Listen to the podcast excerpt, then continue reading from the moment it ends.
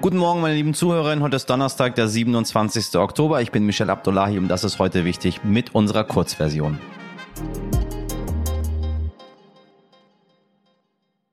Zuerst das Wichtigste in aller Kürze. Kein weiter so gegenüber dem Iran. Die Bundesrepublik beschließt einen Zusatz zu den EU-Sanktionen, die bereits auf den Weg gebracht wurden. Nationale Einreisebeschränkungen gegen Angehörige EU-gelisteter iranischer Organisationen zum Beispiel. Außerdem wolle man laut Außenministerin Annalena Baerbock die wirtschaftlichen Beziehungen zum Iran noch weiter einschränken, besonders mit Blick auf iranische Banken. Und Deutschland will sich für einen Sondermenschenrechtsrat in Genf einsetzen. Auf der Seite des Auswärtigen Amtes schreibt Baerbock mit einem Staat, der der derart menschenverachtend mit seinen eigenen Bürgerinnen und Bürgern umgeht, kann es kein weiter so in den bilateralen Beziehungen geben. Das Kiffen soll in Deutschland bald legal werden. Die Pläne von Gesundheitsminister Karl Lauterbach sehen vor, dass der Erwerb und Besitz von bis zu 30 Gramm Genusscannabis straffrei bleiben sollen. Oh Gott, dieses Land mit seinen bescheuerten Worten. Privater Eigenanbau in begrenztem Umfang erlaubt und ein Verkauf an Erwachsene in lizenzierten Fachgeschäften und möglicherweise auch Apotheken ermöglicht werden. Das Bundeskabinett hat den Plänen zugestimmt. Jetzt fehlt noch die EU-Kommission. Wir wollen eine Entkriminalisierung des Cannabiskonsums erwirken um damit einen besseren Kinder- und Jugendschutz, aber auch einen besseren Gesundheitsschutz zu erreichen. Durch die Legalisierung sollen also Jugendliche geschützt werden, vor allem auch, weil das Gras durch den kontrollierten Verkauf sauberer wird. An der Stelle würde mich mal Ihre Meinung interessieren, liebe HörerInnen. Ganz legal kiffen auf der Straße. Sind Sie dafür oder dagegen und mit welchen Argumenten? Schreiben Sie uns an heute wichtig stern.de oder schicken Sie uns eine Sprachnachricht und wir machen demnächst eine Schwerpunktausgabe dazu. Private SeenotretterInnen der Ocean Viking haben nahe der italienischen Insel Lampedusa erneut fast 60 BootsmigrantInnen an Bord geholt. Das teilte die Organisation SOS Mediterranee auf Twitter mit. Nach dieser Rettungsaktion befinden sich rund 200 Geflüchtete an Bord der Ocean Viking. Die Besatzung dieses Schiffes sowie eines weiteren der deutschen Hilfsorganisation SOS Humanity sind auf der Suche nach einem sicheren Hafen, um die Menschen an Land zu bringen. Die neue italienische Regierung will jedoch die Ankünfte von Migrantinnen unter der neuen Regierung um Giorgia Meloni noch weiter einschränken und nur solche ins Land lassen, die Anspruch auf Asyl haben. Wochenlang wurde über den Verkauf eines Terminals des Hamburger Hafens diskutiert. Das Bundeskabinett hat nun eine sogenannte Teiluntersagung beschlossen. Entgegen aller Einwände, die es zuvor gab, hat Bundeskanzler Olaf Scholz die Erlaubnis für den Einstieg der chinesischen Staatsreederei Costco verteidigt. Dadurch werde keine Abhängigkeit geschaffen. In Peking freut man sich über die Haltung des Kanzlers.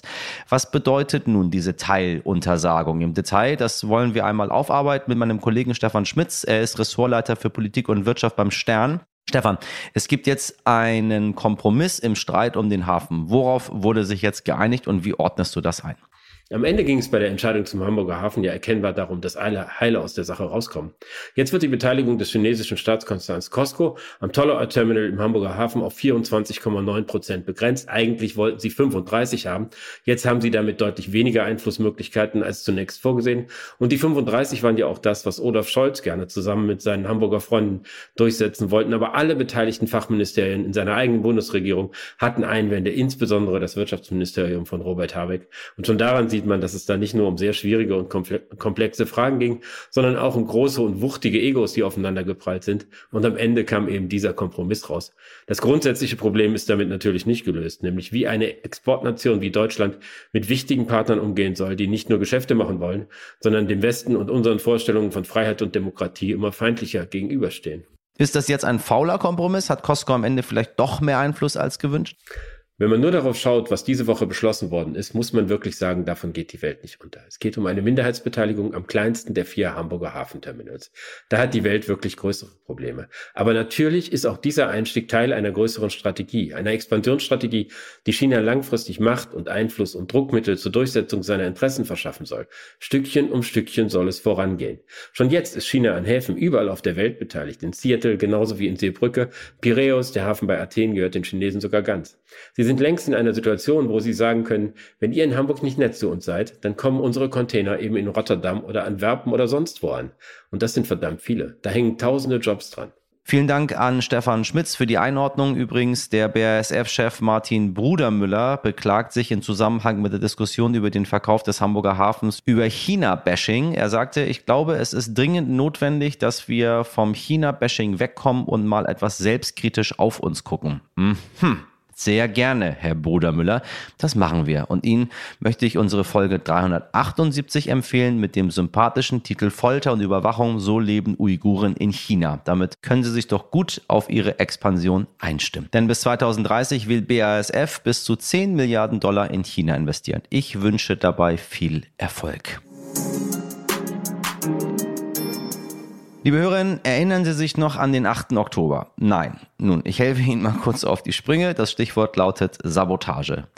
Klingt nach was, ne? Am 8. Oktober wurde ein Kabel entlang der Anlagen der Deutschen Bahn durchtrennt und daraufhin kam es zu einem stundenlangen Ausfall des Bahnverkehrs in ganz Norddeutschland. Ja, Ausfälle und lange Wartezeiten gehören zu dem All-Inclusive-Angebot der Deutschen Bahn und sind gewiss keine Seltenheit, doch hierbei handelte es sich um einen gezielten Sabotageakt. Das Opfer, die Deutsche Bahn. Der Täter bis dato unbekannt. Innenministerin Nancy Faeser warnte bereits vor einer veränderten hybriden Bedrohung Bedrohungslage und forderte, dass sich BetreiberInnen umfassend gegen Gefahren wie Naturkatastrophen, Terrorismus, Sabotage, aber auch menschliches Versagen wappnen müssen.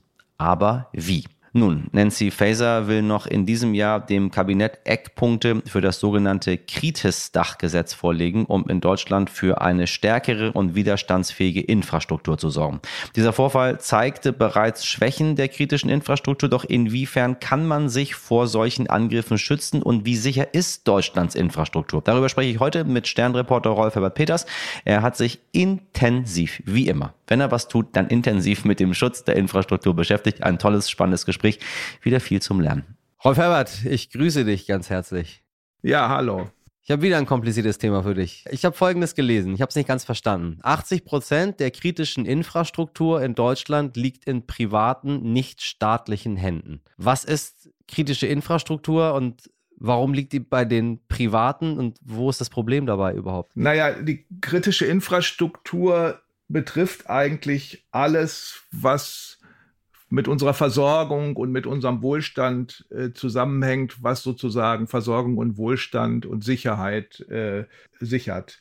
Das sind Sektoren wie Energie, wie Ernährung, Finanz- und Versicherungswesen, Gesundheit, Informationstechnik, Telekommunikation natürlich, aber am Ende auch Medien und Kultur und Transport und Verkehr und alles. Also alle Infrastrukturen, die es in Deutschland gibt, die eben zu unserer Sicherheit, unserem Wohlstand beitragen, liegen ja irgendwie in der Hand von irgendjemandem. Und der geringste Teil, was weiß ich, die Bundesautobahn, die liegt, gehört natürlich dem Bund, ist, ist ein staatliches Objekt. Aber das allermeiste, ob Energieversorgung, zum Beispiel Telekommunikation, wissen wir ja, ähm, liegt in der Hand von Privatunternehmen. Und deswegen ähm, haben diese Unternehmen, diese 80 Prozent, auch eine gewisse Freiheit, selbst darüber zu entscheiden, wie sicher sie ihre Infrastruktur machen. Also wie sie sie schützen vor Attacken von außen, vor Naturkatastrophen, vor menschlichem Versagen und vor ähnlichem. Der Staat kann eigentlich nur direkt eingreifen bei seinen eigenen Infrastrukturen. Und das macht die Sache momentan kompliziert, weil wir ja wissen, dass momentan sehr, sehr viele Angriffe laufen und drohen auf Infrastruktur. Wir haben das jetzt gerade erst erlebt bei der Bahn in Norddeutschland, als wichtige Kommunikationsnetze zerschnitten worden sind. Wir haben das bei den Nord Stream Pipelines gesehen, die offenbar gesprengt worden sind in der Ostsee und ähnlichem. Also diese 80 Prozent, die müssen irgendwie dazu bewegt werden, einen möglichst hohen Schutz äh, herzustellen, damit unser Land sicher ist. Ähm, dann vielleicht anders gestellt die Frage, äh, du hast Nord Stream 1 und 2 angesprochen, du hast die Deutsche Bahn jetzt äh, angesprochen. Ähm, um mal zwei Beispiele zu nennen, die, die sehr deutlich gezeigt haben, was denn passiert, wenn an diese kritische Infrastruktur rangegangen wird und dort rumgespielt wird, ob nun aus dem privaten Sektor oder durch einen Cyberangriff aus dem Ausland. Wie steht es denn überhaupt um die Sicherheit unserer Energieversorgung? Also sind wir aufgestellt überhaupt diesbezüglich? Das ist eine Frage, die sich ja bis letzte Woche irgendwie nicht gestellt hat und jetzt ist sie da. Ja, ich antworte mal mit einer Gegenfrage. Ähm, wenn du dein Auto draußen auf die Straße stellst, wie sicher ist das davor, dass jemand dir die Reifen zersticht? Das ist das große Problem dabei. wie kann man sowas schützen? Also wir wissen ja genau, dass wir überall sehen wir beispielsweise Stromleitungen, Überlandleitungen. Wir sehen an jede Bahnschiene gehen und sehen da irgendwelche Kommunikationsstränge. Wir könnten in jeden Windpark gehen und uns die Windräder angucken und könnten eine Bombe dran bauen und könnten die flachlegen. Also wir könnten, das geht natürlich für Strommasten auch. Also wie sicher sind diese Netze? Ich glaube, wir müssen uns ganz klar sein, die sind natürlich überhaupt nicht sicher, weil wie will man die schützen? Man müsste ja sozusagen einen Wachmann alle äh, zehn Meter aufstellen, um Leute, die es nicht äh, die es böse meinen, mit uns fernzuhalten. Das ist wahnsinnig schwer. Und wer glaubt, man könne jetzt irgendwie zaubern und müsste nur möglichst viel Geld oder Personal einsetzen, damit plötzlich unsere Infrastruktur sicher ist, der täuscht sich, glaube ich, selbst. Wir müssen in einer freien Gesellschaft, in der wir leben, einfach damit rechnen, dass wir da keine hundertprozentige Sicherheit hinkriegen. Wir können eigentlich nur gucken, wie können wir die Gefahr minimieren. Und da ist natürlich bislang noch viel, viel zu wenig getan worden. Gerade in den 80 Prozent in den Privatunternehmen. Da muss man unterscheiden. Einerseits zum Beispiel die Energieunternehmen, die sind schon ziemlich gut aufgestellt. Aber man muss diese vielen kleinen Mittelständler und kleineren Unternehmen sehen, bei denen ist IT-Sicherheit und Netzsicherheit immer noch ein Randthema, wird stiefmütterlich äh, behandelt. Irgendein ITler, der ein bisschen was versteht von Computern, wird da zum Experten plötzlich für Sicherheit. Da muss noch wahnsinnig viel geschehen. Das war's mit heute wichtig in der Kurzversion. Und wenn Sie noch mehr von Rolf Herbert Peters zum Thema Infrastruktur hören möchten, dann empfehle ich Ihnen unsere Langversion. Und falls Sie es noch nicht wussten, Sie können auch weiterhin gerne bei unserer großen heute wichtig Umfrage mitmachen. Der Link ist in der Folgenbeschreibung. Damit helfen Sie uns heute wichtig noch besser zu machen. Ja, das geht fast nicht, doch es geht. Bei Anregungen oder Fragen zur heute wichtig äh, Folge von heute, von wann auch immer, von letzter Woche, von nächster Woche, können Sie uns unter heute wichtig stern.de schreiben. Auch morgen bin ich wieder für Sie da. Sie wissen es ab 5 Jetzt wünsche ich Ihnen einen tollen Start in den Tag. Machen Sie was draus. Ihr Michel Abdullahi.